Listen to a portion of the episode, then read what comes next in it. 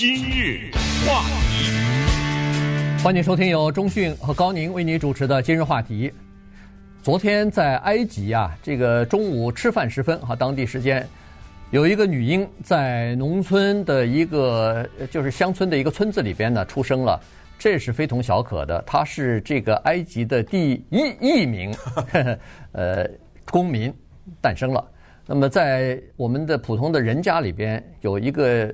新丁出生的话是喜庆的事情，在这个国家，这到了一个里程碑的这么一个数字，一亿人了，进入到一个大国的这个一亿人的这个大国俱乐部里边了。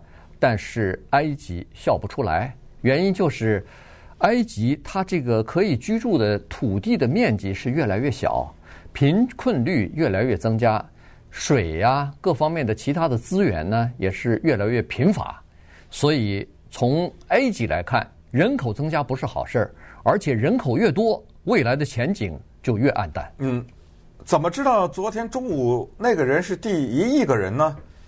这个很简单，在埃及的国家人口统计局的外面有一个大钟，嗯，说是钟，更确切一点，可能说是一个数字显示器，计数计啊，它就啪嗒啪嗒啪嗒，多长时间跳一下呢？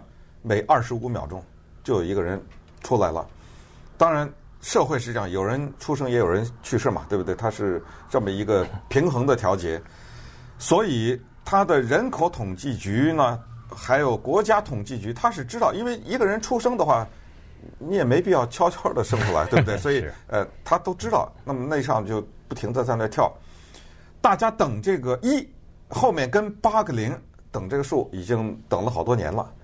不是前两天才放在那儿的这个大钟，所以昨天那么一跳，跳到了一后面跟了八个零，这在埃及是一个里程碑。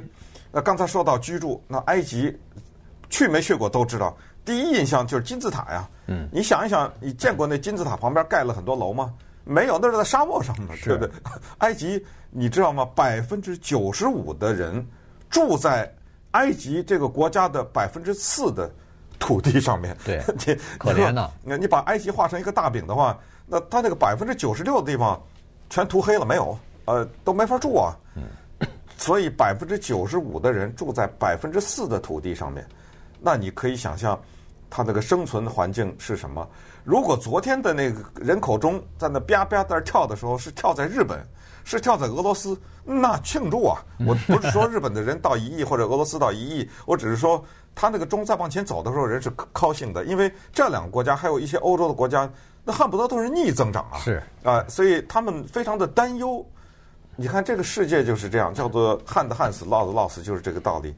而很不幸的是呢，这个偏偏就是达尔文的进化论的一个结果，就是。大家我们说那话，为什么越有钱越不生，是越穷越生？就是这个道理，就是因为穷才能靠以多取胜。因为我知道我生一个很可能活不了啊，我生了五个可能就死了四个，还能就说的比较难听了哈。但是最后能活下一个来，这是一个。还有一个就是有的时候它需要劳力啊，对不对？种种种的原因，你看在动物界里面。像鸟啊什么的，它一下下蛋下好几个，你知道那下好几个的那个蛋，到最后能活一个都不错的。你看到乌龟下多少，剩多少，对，对那哗几百个，几百个蛋下呢，它小的乌龟一孵出来往海里进去，基本上三下五除二都变成别的鱼的食物了，还都变成那个只能存活下来很少。这是当然是诸多的原因之一了哈，就是说穷困使得他们有更强烈的。要保留他的人种的这种欲望和冲动，他就是要多生，然后希望能够在诸多的这孩子当中有几个能够活下来，继续给他传宗接代嘛。大概就是这么一个原理吧。所以埃及呢，非常的苦恼，可以说看到昨天的一亿这个数字的时候是举国沮丧啊，因为这又多出一张嘴来啊，跟我要饭吃啊，又多出一个人来，将来跟我抢工作，这怎么办呢？对不对？所以呢，其实，在过去这一段时间，几十年来吧，这个埃及一直是鼓励要进行这个叫做计划生育的，要减少妇女的怀孕率和生育率的。但是这个努力是徒劳无效啊，结果没有任何的，没没什么太大的用处。曾经有过用处，但是非常奇怪的是，二零零八年，呃，曾经经济危机出现以后呢，人们的观念有所改变。到了二零一零年以后，阿拉伯之春之后啊，突然人口进入到一个出生啊，人口出生进入到一个快车道里头去了。很多的妇女都开始生孩子，家庭想要多要孩子，尤其是农村的家庭里边，城市可能还稍微好一点，农村呃就是这个情况哈。所以，呃呃，这个埃及的政府是非常苦恼。上个星期的时候，埃及的内阁还在讨论如何对人口增长要保持警惕的态度，如何采取一些措施来控制人口增长。埃及现在每一个女性平均啊。生孩子是三点五个，这个就等于说，这个国家的年人口的增长率，光是自己出生的，大概是在百分之一点八左右，百分之一点八等于是恨不得，呃，每每六个月一百万，哎，每六个月增加一百万。所以呢，按照这个比率，如果再计算下去的话，那么到二零三零年，这一说很快啊，到二零三零年的时候，这国家的人口。已经可以达到一亿两千八百万人，哇！这个实际上是对埃及来说，这是一个非常恐怖的数字，因为多出来的这个两千八百万人要给他们吃的，要给他们工作，然后关键的是还要给他们住房呢。嗯，这个对政府是非常大的挑战。刚才说了，百分之四的土地是现在居住的地方。大部分都是在城市里边，都是在我们都知道这个埃及。刚才说了，大家都知道金字塔，还知道一个东西叫尼罗河。嗯，对。呃，贯穿埃及 全国啊。那么，它那个百分之四的土地，呃，能居住的，就是都是沿着尼罗河旁边的，这个叫做有绿色的一块土地。对，其他地方，其他地方全是沙漠，嗯，不不宜居住啊，根本水的资源是非常贫乏的，所以这个。尼罗河它不会再多了，它就这个这条河，然后它可以居住的、可以使用的水就这么多，可以居住的地就这么多。现在那个人口的爆炸，这个城市里边的扩建，超大的这个各种各样的贫民区什么的，已经不堪负荷了。嗯，这里面还掺杂了宗教和传统的因素，所以埃及政府把他们埃及的伊斯兰教的最高的那个首领叫什么阿尔扎尔阿扎尔都给叫出来了。嗯，他向民众喊话，他不是第一次喊了，喊了很多年了，就是利用计划生育措施避孕。这个上帝是允许的，没有触怒上帝，还要用这个东西教育民众。但我在网上看了一些新闻采访，因为这个事情挺大嘛，对于埃及来说，人口到了一亿，你看访问街上那些老百姓、小摊贩什么之类的，他们这个观念是很强的。他就是说，让我生孩子，这是上帝的决定，这是阿拉的决定。你怎么会政府让我生几个孩子呢？这个事情怎么会是政府说来呢？这是第一个。第二呢，就是传统，传统上他们觉得是什么？一个人家里孩子越多啊，越显示你的地位。他有这个，就是说我养得起啊，对，就说明啊，说明你收入好啊，对，说明我收入高啊。但实际上 真的是讽刺。就我们被采访的那个人，他有八个孩子，我看到那个小贩啊，他好像是卖柠檬的还是卖什么的，他有八个孩子。根本养不活，他还在那儿骄傲的说他是他苦的要死。八个孩子，你知道养不活的具体的表现是什么？不能上学。嗯，八个孩子，你现在家四五岁五六岁能干活，赶紧能干什么干什么吧。就这种没有办法上学，就是处在这种情况之下。所以宗教的成分，然后传统成分，再加上一些政治的因素。稍待会儿我们看看，包括穆巴拉克的太太。他在避孕这方面做了哪些努力？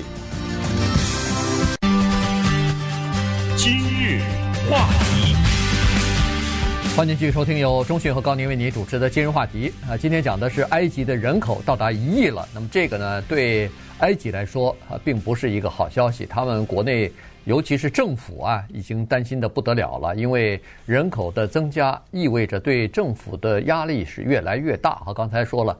要养活这些人，然后不光是给他们吃的就够了，你还要给他们工作。这些人长到到了这个就业的年龄，你要给他们创造这么多的就业机会，同时还要给他们住房。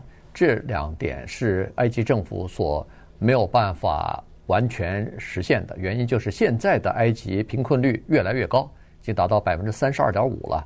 然后这个工作越来越难找，这个创造工作的这个机会也越来越少哈，所以这个是很大的压力。于是，埃及政府其实早早的就已经采取了计划生育的这个国策，但是并不是那么成功。曾曾经在九十年代到二零零零年那十年是比较成功的，但是后来，呃，因为各种各样的原因呢，又开始不是特别好了哈。所以最近呢，埃及又重新提出来一个口号。叫做两个刚刚好，这个有点儿，这一听怎么有点像中国对那个时候提出来的这个政策哈？那时候叫生一个就好哈，类似这种口号吧？对对对，呃，两个正好，反正一个不少，两个正好，反正当时提的是这个口号，但是也是没有坚持多久，最后就实行一胎化了。我估计。埃及是不是过不久可能也得强行执行一胎化呀？这个有点难啊，这个可以说是非常的难。你看，你刚才说到劳工的市场，大家如果关注美国新闻的话，你会看到美国劳工部时不时会公布什么本年度什么劳工的就业率啊、就业率啊什么之类的。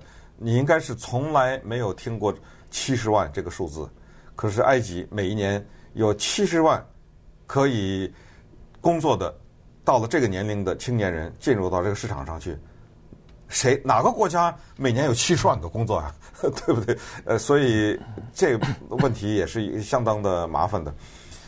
你知道人口多会是什么问题吗？人口多除了刚才说住房问题、工作问题、收入问题、水的问题、什么可居住土地问题，就是密度很大的时候，咱们用老百姓最知道的就是打架。嗯，在埃及现在我们看到那个报道，打架的这个事儿经常发生，包括在车上。比如说一堵车或者什么擦正效，俩人从车上下来就拳脚相加，那就滚打成一团。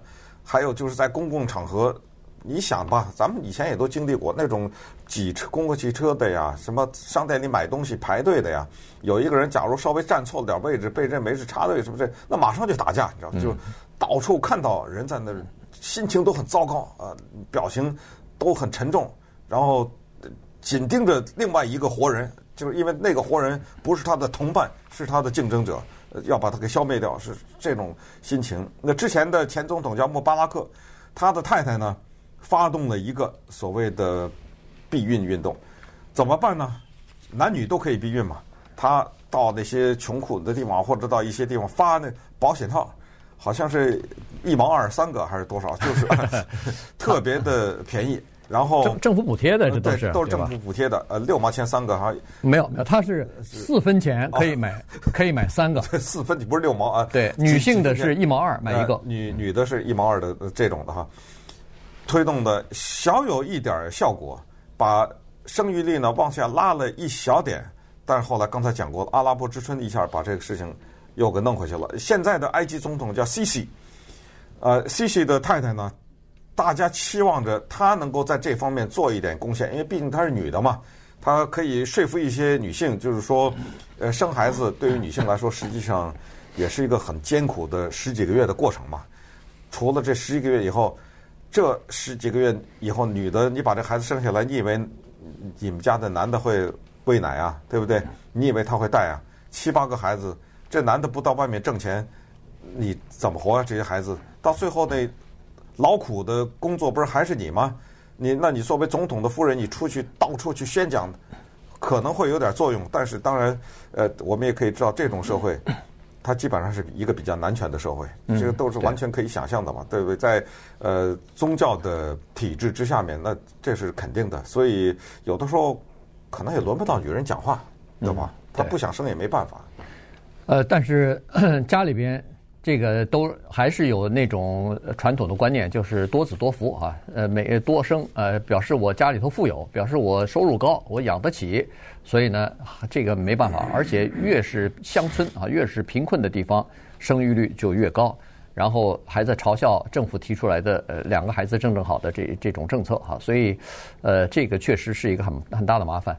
你比如说他那个百分之四的土地，你形象的比呢，他就是说和爱尔兰的这个土地差不多大，但是爱尔兰那地方只有六百来万人，不到七百万，现在你在这个地方上一下子放了一亿人上去。你说你这个地方是不是特别的拥挤啊？对，有两个国家呢，值得他们学习啊。现在在国际的一些组织也提醒他们，一个叫越南，一个叫孟加拉。这两个国家一说出来，大家印象肯定不觉得是富有的国家嘛，对不对？对。呃，尽管有一些经济改革，尤其是越南，实际上变化还是蛮大的，但是呃，应该绝对的是当之无愧的是穷国。在二零一八年的时候呢，吓了他一跳，因为。越南的人口砰的一下，一统计九千七百万，嗯，这就冲着一亿去了，去了，对不对？哎，吓了一跳。那么越南政府赶紧就采取措施，因为什么呢？因为在一九八六年的时候，它的人口是六千万，到了二零一八年的时候，到了九千七百万，这个速度也稍微快了一点吧。嗯，所以他们采取了紧急的措施，全国一起来做宣传。呃，看来宣传还是有用的。呃，把它的人口的出生率呢，降了百分之一，是不是？嗯，对 对。对你不要看这百分之一这个数字小，你把它扩大到一个国家的话，这是好多人呐、啊，对不对？嗯。孟加拉也是一样，孟加拉人口更多了。孟加拉现在那么小一个地方，你你都不不相信，一亿六千万人。对对。但是他们也是提倡这个计划生育啊，呃，这个政策啊，因为实在人特别多了，所以这个不行。在埃及呢，埃及现在的出生率是刚才所说这些国家的差不多两倍了。所以这个情况就是不容小觑啊，这个非常的非常的严重了，呃，就看看这个埃及的政府到底采取什么措施了。不过埃及呢，它有很多的原因哈理由，其中一个理由也怪到美国了，说美国以前曾经给埃及一些援助，就是帮助埃及政府提供这个，比如说医生的培训呐、计划生育的教育啊、培训啊，还有提供一些各种各样的药物啊、器具啊这些东西。但是现在，由于美国给埃及的这方面的钱逐渐的，要么就是没有了，要么就缩小了。于是，在这这方面呢，政府缺钱，呃，然后呃，这个执行的力度呢就打了折扣。